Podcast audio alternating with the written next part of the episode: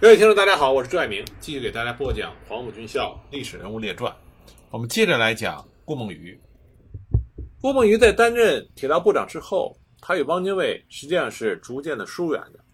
一九三二年八月，汪精卫与张学良因为日军进攻热河之后，在核战问题上发生了激烈的冲突，所以汪精卫辞职去了欧洲，到了一九三三年三月才回来。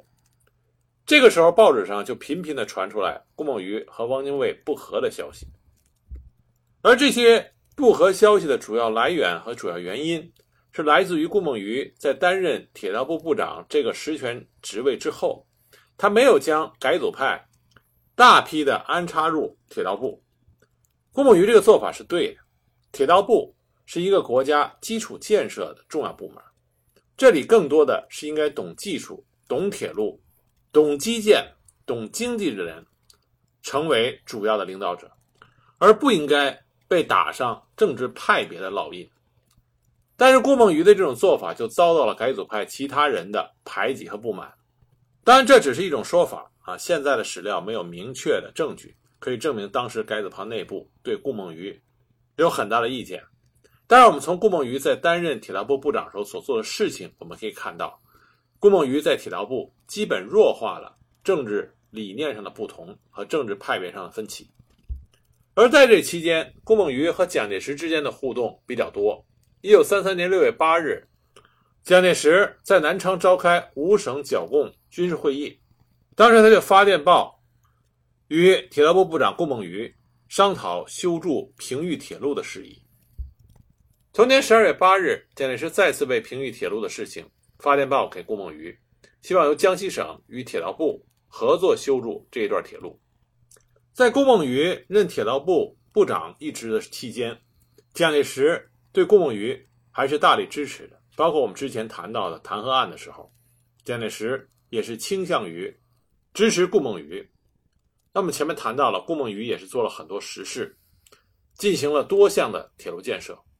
到了一九三五年十二月，顾梦渔调任交通部长。但是顾梦渔和蒋介石两个人心中相互之间的成见已深。顾梦渔刚刚被调任交通部长，十二月十二日，蒋介石就给顾梦渔发电报，说交通部的部务非常的重要，希望顾梦渔能马上来南京，两人进行具体的面谈。可是当顾梦渔赶到南京以后，蒋介石却因为事情太忙而没有办法接见，这让顾梦渔非常的恼火。那么蒋介石在日记里也写道。说顾梦渔没能见上面，然后就回了上海，说他心里非常的不快，但是呢，他认为顾梦渔没有体谅他的难处。蒋介石说，因为那个时候真的是很忙，从早到晚没有片刻的闲暇功夫，所以那个时候不仅仅是顾梦渔，还有其他人本来约好的，最后没有建成。但是顾梦渔为这件事情非常生气。自此之后，顾梦渔和蒋介石关系。就没有再进一步的好转。蒋介石希望顾梦渔出任中正会秘书长，顾梦渔屡屡的称病请辞，甚至蒋介石多次请汪精卫出马协助，但是顾梦渔仍然是不改初衷。一直到西安事变之前，蒋介石仍然努力的希望请顾梦渔到南京来协助他，但是顾梦渔都没有应允。虽然1935年底，顾梦渔就被任命为交通部长。但实际上，他并没有去就任这个部长的职务。交通部的主要工作都是由蒋介石的同乡与亲信常务次长于飞鹏去代理的。一九三五年十一月，汪精卫在国民党四届六中全会上遇刺，这就是著名的王亚樵领导的铁血锄奸团，派团员孙凤鸣进行行刺，当时汪精卫身受重伤。十二月份，外交部次长谭耀任。也是遇刺身亡，所以在一九三六年二月，汪精卫前往欧洲疗养，到了一九三七年一月才回到中国。汪精卫被刺之后，汪派的势力大受打击。当时汪派人物中唯一一个没有随汪精卫出国离职的重要政治人物，就只有顾梦渔。这就引发了世人对于当时汪精卫和顾梦渔两个人关系的许多揣测。那很有可能。这是涉及到汪精卫和顾梦渔两个人在核战问题上的不同看法。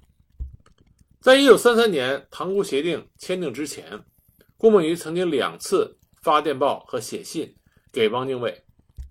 从电文和信中我们可以看出来，顾孟余对于和谈抱的是一种谨慎而乐观的态度，希望不会因为协定而影响国民政府对东三省与热河问题的做法。到了一九三五年，汪精卫主持行政院与外交部推行对日妥协外交。七月的时候，中日就产生了和美协定，国军退出河北，取消国民党在河北的活动，并且禁止该省一切反日活动。当时这个和平谈判受到国内主战派的反对，顾孟余借此就劝汪精卫激流勇退。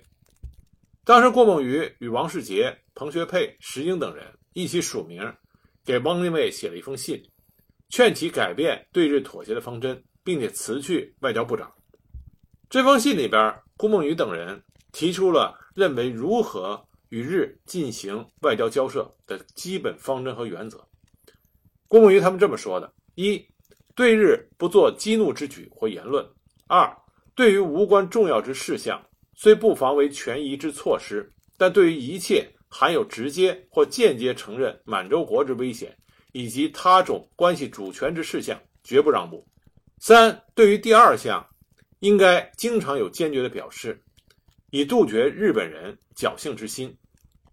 四，必须假想日方于最近期内对于华北或华中将为再度之武力压迫，因此方先生应该与蒋宋诸公切实会商，迅速的对于政府安全、军事布置以及财政外交等事极力的准备，以免临时陷于屈服或崩溃之窘境。五。凡是敷衍日本工作之人，不宜在国防或外交机关居负责地位，以防因为敷衍而轻为许诺，铸成大错；或因不能满足对方要求而失其机能，并防止引起国民及国际之猜疑，造成有损政府之权威。从郭孟余提出的这些方针建议来看，郭孟余对于中日关系还是有一个比较清楚的认识，同时他抗日的立场也是非常坚定的。但是汪精卫却没有接受顾孟余等人的建议，后来情况越演越烈，才出现了刺汪的事件。汪精卫被刺杀之后，顾孟余心灰意冷，退隐北京。一九三六年七月，有报纸报道说顾孟余在北京遁入佛门。一九三七年一月，在西安事变之后，汪精卫回国，在此之前，他曾经公开表示希望顾梦余、陈公博与陈璧君到新加坡去接他。后来，陈璧君去了新加坡，陈公博留在香港，与国民党中央所派的少利子、周佛海、周启刚等人在香港候驾。但是，顾梦余一直没有出现，连欢迎电报也没有发一个。直到汪精卫回国之后，他才去上海见了汪精卫。但是很有意思的是，汪精卫回国，郭孟余到上海匆匆见了汪精卫一面之后，他就在1937年3月12日带着夫人去了欧洲了。他和汪精卫正是一来一去，背道而驰。直到一九三七年十月，顾孟余夫妇才从英国返回了上海。而在这个时候，汪精卫与他的支持者陈公博、周佛海等人正在与日妥协的路上积极的前进。一九三八年四月初，国民党临时全国代表大会选举蒋介石、汪精卫为正副总裁，蒋汪再次合作。蒋介石想让顾孟余出任宣传部长，并且请汪精卫前去说服顾孟余。当时汪精卫给顾孟余去信，写的是非常诚恳。他说：“蒋先生在全会提请让顾兄你担任宣传部长，周佛海作为副部长。我再三的向蒋先生说，兄长你不一定会答应，但是蒋先生仍然叮嘱我。”力劝顾兄你，我想国难已经如此，在天地间没有什么地方可以置身事外。况且宣传部是抗战期间除了军事和外交以外最为重要的部门，让顾兄你来主持，党内外都会得到很大的拥护。所以，我们是真诚的盼望顾兄你能够迅速来赴任。但是，顾孟余并没有改变心意。他停留在香港，不为所动。那么宣传部长呢，就由周佛海代理。但是顾孟余心里边对于汪精卫的动向还是颇为留心的。武汉失守之后，一九三八年十月二十二日，顾孟余从香港发了一封电报给汪精卫，很简单，就说了一句话：“说我看最近内外形势，言和已不可能。”这说明顾孟余对于汪精卫的动向是非常清楚的。这短短的一句话，也意味着顾孟余在告诉汪精卫：“你不要走上错误的道路。”但汪精卫显然这个时候不会回头了。一九三八年十二月底，也就是在顾孟余发电报告诫汪精卫一个月之后，汪精卫发表唁电，他交代陈公博将唁电带至香港，交给《南华日报》林伯生发表。顾孟余得知之后，先后与陈公博、林伯生发生了激烈的辩论，坚持汪精卫的宣言不宜发表。当时，陈公博和林伯生将顾孟余的看法告诉了刚刚从河内。飞抵香港的周佛海，周佛海深不以为然，力主立即发出。他认为这是多数人很长一段时间商量的结果，绝不能以顾梦余一个人的意见而有所改变。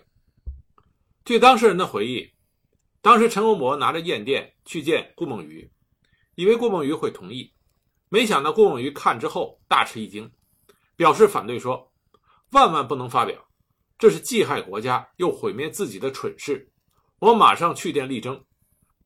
未得他复电之前，千万不要发表。如怕延误，一切由我负责。这个他呢，指的就是汪精卫。当时陈公博没有反驳，因为陈公博本身也对汪精卫走曲线救国的道路有很大的不同意见。那么陈公博就告诉了周佛海，周佛海听了以后大怒，暴跳如雷。说秀才造反三年不成，如果因为顾孟余一个人的反对就不依期发表，那就散伙好了。我没有什么关系，马上可以回重庆见蒋先生认错请罪。料想不会有什么问题，打开天窗说亮话。事已至此，还有什么商量？干就干，不干就拉倒。顾孟余不过是个部长，我难道就没有当过部长吗？怎么可以因为他一人反对就推翻一切，连电报也压住不发呢？顾孟余是立刻就发电报给汪精卫，试图阻止。而且在顾孟余的电文中，我们可以看到，陈公博是赞同顾梦渔的意见，但这封电报并没有能够改变汪精卫的决定。最终，顾梦渔与汪精卫分道扬镳，而陈公博、周佛海跟随汪精卫而去，顾梦渔则投向了蒋介石的阵营。陈公博在一九三九年曾经告诉陶希圣，他说。我与孟余一同追随汪先生多年，两人不同之处是孟余冷了下来，我冷不下来。所以这次孟余脱离了汪先生，我仍然跟着他走。郭孟余在反对汪精卫验电以及与汪精卫决裂之后，一直待在香港。那么重庆方面，蒋介石在得知汪精卫出走之后，一九三八年十二月二十四日，马上就让朱家骅致陈公博一封电报。希望转给汪精卫，希望汪精卫能够回心转意。但是后来发现汪精卫去意已决，国民党就在一九三九年一月二日开除了汪精卫的党籍，然后选了孙科担任副总裁。而中国共产党方面则由周恩来发表了谈话。首先，他对汪精卫的反叛并不惊讶，并说此举对时局并无影响。但很有意思的是，接着周恩来就说。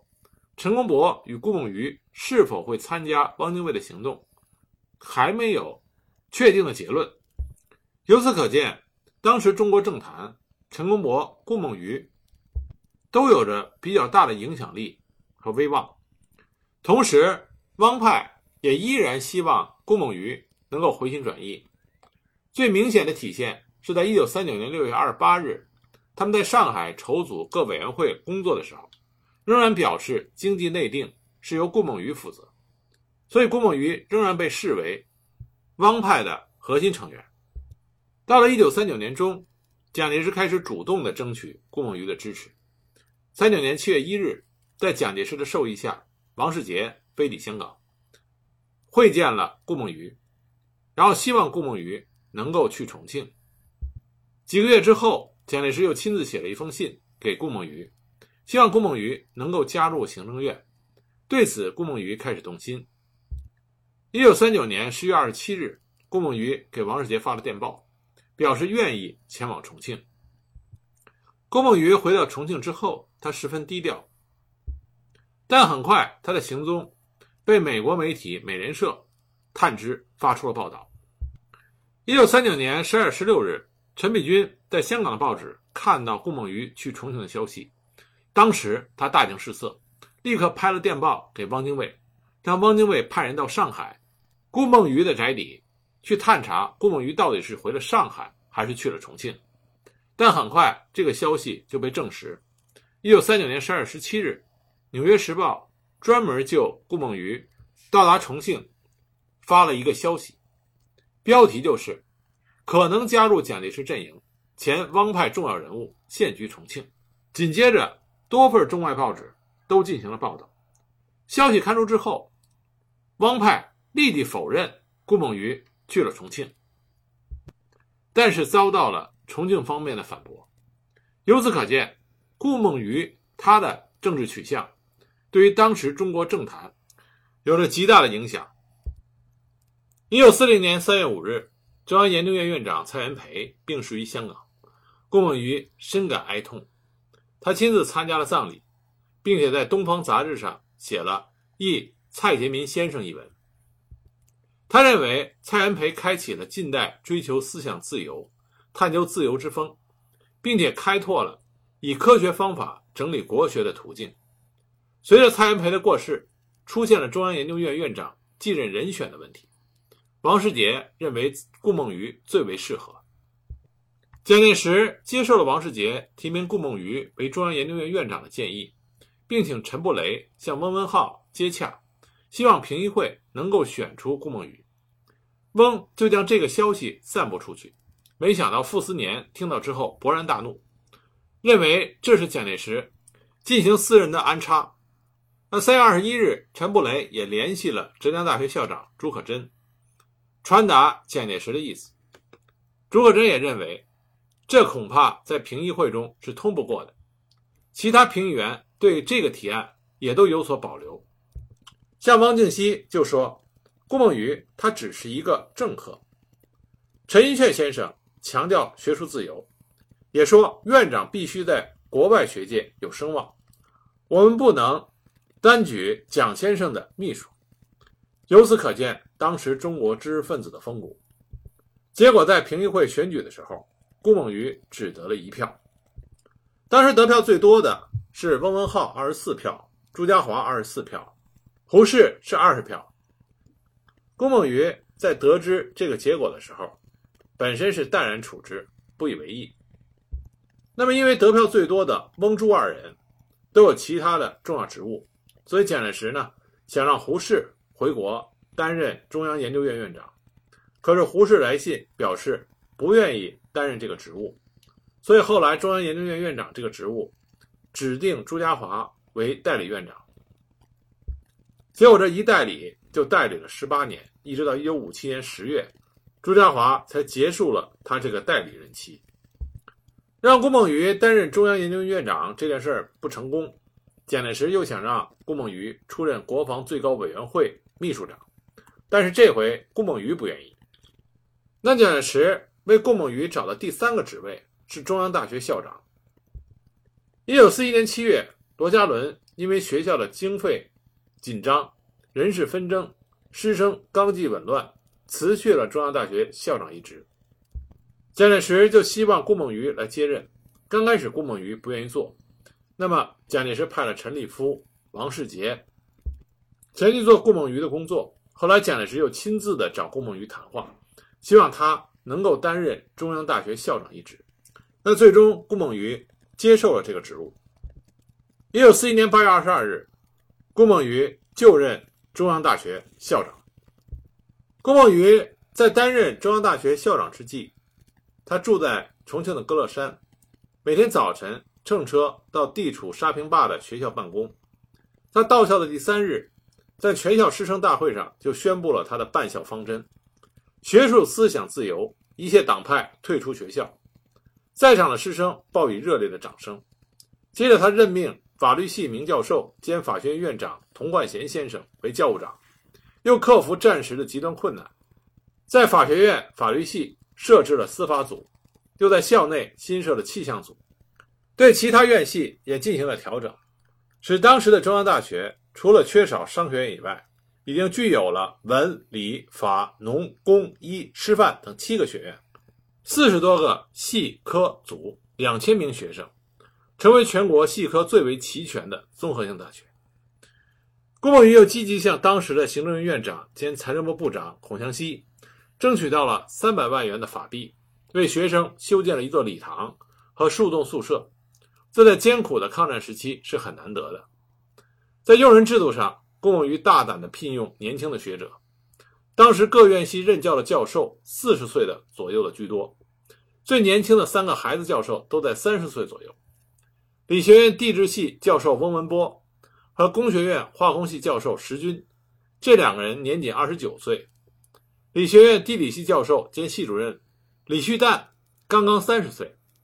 当时年纪最大的是文学院研究生导师柳玉征教授。也不过是六十一岁。为了全面掌握考核各教授的水平、能力、教学质量，顾孟余将教授列出名单，每个人留两页的空白纸，轮流请来该校十年内的毕业生，一一询问各自授课教授的学识、能力、方法，一一记在空白纸上。他说：“如果访问在校学生，难于问到实情，只有问毕业生才能说真话。”以此可以掌握全校教授的基本情况。顾孟余在任校长期间，积极的支持学生们邀请各界著名人士来校演讲，包括吴玉章、郭沫若、黄炎培、史良、张世钊等人。当时学校的文学艺术团体极其活跃，强暴如雨后的春笋。这些为了活跃学生生活、宣传抗战，发挥了一定作用。在担任校长期间，顾孟余他待人处事的风度雍容得体，很受师生的敬爱。当时在中大任教的郭廷乙曾经说：“顾孟余风度之佳不可及，他不多管事，不多讲话，讲起来几句话简单明了。”顾梦余担任中大校长，实际上时间并不长啊，一年多的时间。一九四三年二月的一天，蒋介石在复兴关进行纪念周，在重庆的各大学校长。都奉诏去聆听训话，那么各校校长都到了场，唯独中大校长顾梦余没有去，他只派了训导长周鸿经作为代表。蒋介石自然十分的不满，在众目睽睽之下，将曾经留学英国的数学家周鸿经教授奚落了一番，并且指桑骂槐的斥责顾孟余。顾孟余得知以后又气恼，以辞职抗议。消息传开以后，中大校园内爆发了一场声势浩大的。挽留校长的风波，在学生自治会的领导下，全体学生集体罢课，徒步前往歌乐山林园，向国民政府主席林森请愿，要求挽留校长，拒绝政府另派新校长。教授治校，学术自由，党派退出学校。那么，在松林坡学生自治会的墙壁上贴满了类似的挽留顾校长、要求民主的大字报。可是顾孟余的脾气是非常倔强的。他不顾数千学生在他住宅外守候两日，声泪俱下的挽留，甚至蒋介石两次亲自上门劝说，都没有让顾孟余改变主意，他坚决辞职了。最终，蒋介石是亲自兼任了中大的校长。那顾孟余辞职的原因，并不是简单的因为蒋介石训斥了他的教务长，那一方面呢，主要是因为他的身体因素。他觉得自己无力负担繁重的校务工作。据说在担任中大校长期间，顾孟余还要翻译外文书籍，因为用脑过度，已经是高度的神经衰弱症，心理上又成为了一种恐惧的病态，只要听见响声，就会被极大的惊扰。另一方面，郭梦余的辞职涉及到国民党内陈立夫的 CC 系与朱家骅。对于教育系统的掌控而发生的冲突，郭梦余在北大期间就与同赴德国留学的朱家骅建立了非常不错的朋友关系，两个人共同组织过群众运动。在铁道部长任内，也曾经以经费资助当时任教育部部长的朱家骅，筹措开办国立编译馆。所以在国民党内部，郭梦渔和朱家骅的关系比较近。那么朱家骅和陈立夫是政治上的对手，自然郭梦渔也成为陈立夫等人想要打击的对象。那么陈立夫一方面是指控朱家骅系统的人鼓励中央大学学生的风潮，另外一方面在学校经费上加以封锁，使得郭梦渔面临与罗家伦类似的财政困境。据当事人的回忆，当时陈立夫蓄意想统治教育界。各大学中，只有中央大学、西南联大、武汉大学和浙江大学四所学校没有在陈立夫的控制之下。而正是因为顾梦渔不愿意屈从于陈立夫，陈立夫进行经济封锁，以至于在顾梦渔担任校长期间，一年半亏空了五百万元。在这种窘迫的境地下，顾梦渔不得不提出辞职。而在顾梦渔辞职之后，中央大学的人事进行了很大的调整，顾梦渔所任命的亲朱家骅系统的人被换了下来，而 CC 系的人掌握了实权。从中央大学退下来以后，顾梦渔的政治生涯几乎告于结束。1943年，蒋介石曾经有两次与顾梦渔见面，一次是在林森逝世以后祭奠的灵堂上，蒋介石和顾梦渔进行了谈话；第二次是在1943年10月8日。蒋介石正式的约顾梦渔夫妇一起吃饭。一九四五年五月十七日，在国民党第六次全国代表大会上，顾梦渔担任中央执行委员。抗战胜利之后，顾梦渔不曾担任过政府任何正式的职务。一九四六年，顾梦渔访美期间，朱家骅曾经托顾维钧给顾梦渔带了一封信，希望他能够再度出任中央大学校长，但是顾梦渔并没有加以应允。一九四八年五月，翁文浩出任行宪以后首任的行政院长，经过蒋介石的同意，提名顾梦渔为行政院副院长，希望借助顾梦渔的才干改善财政经济。当时消息传出以后，《大公报》和很多的民众认为这个内阁名单有顾梦渔在，就有了新意。但很可惜，顾梦渔坚决不担任这个职务。后来，蒋介石又想提名顾梦渔为考试院长，并且亲自致电给顾梦渔，希望顾梦渔能够答应。可是顾梦渔仍然推辞不就。也就是说，从1943年顾梦渔辞去中大校长一职之后，一直到1949年，他根本就没有在中国政坛上担任任何正式的职务。那么，顾梦渔是不是从此就退隐南山，淡出了中国政治呢？答案自然是否定的。在顾梦渔的晚年，他成为了第三势力重要的领袖。那么，顾梦渔和第三势力到底是怎么一回事呢？我们下一集再给大家讲。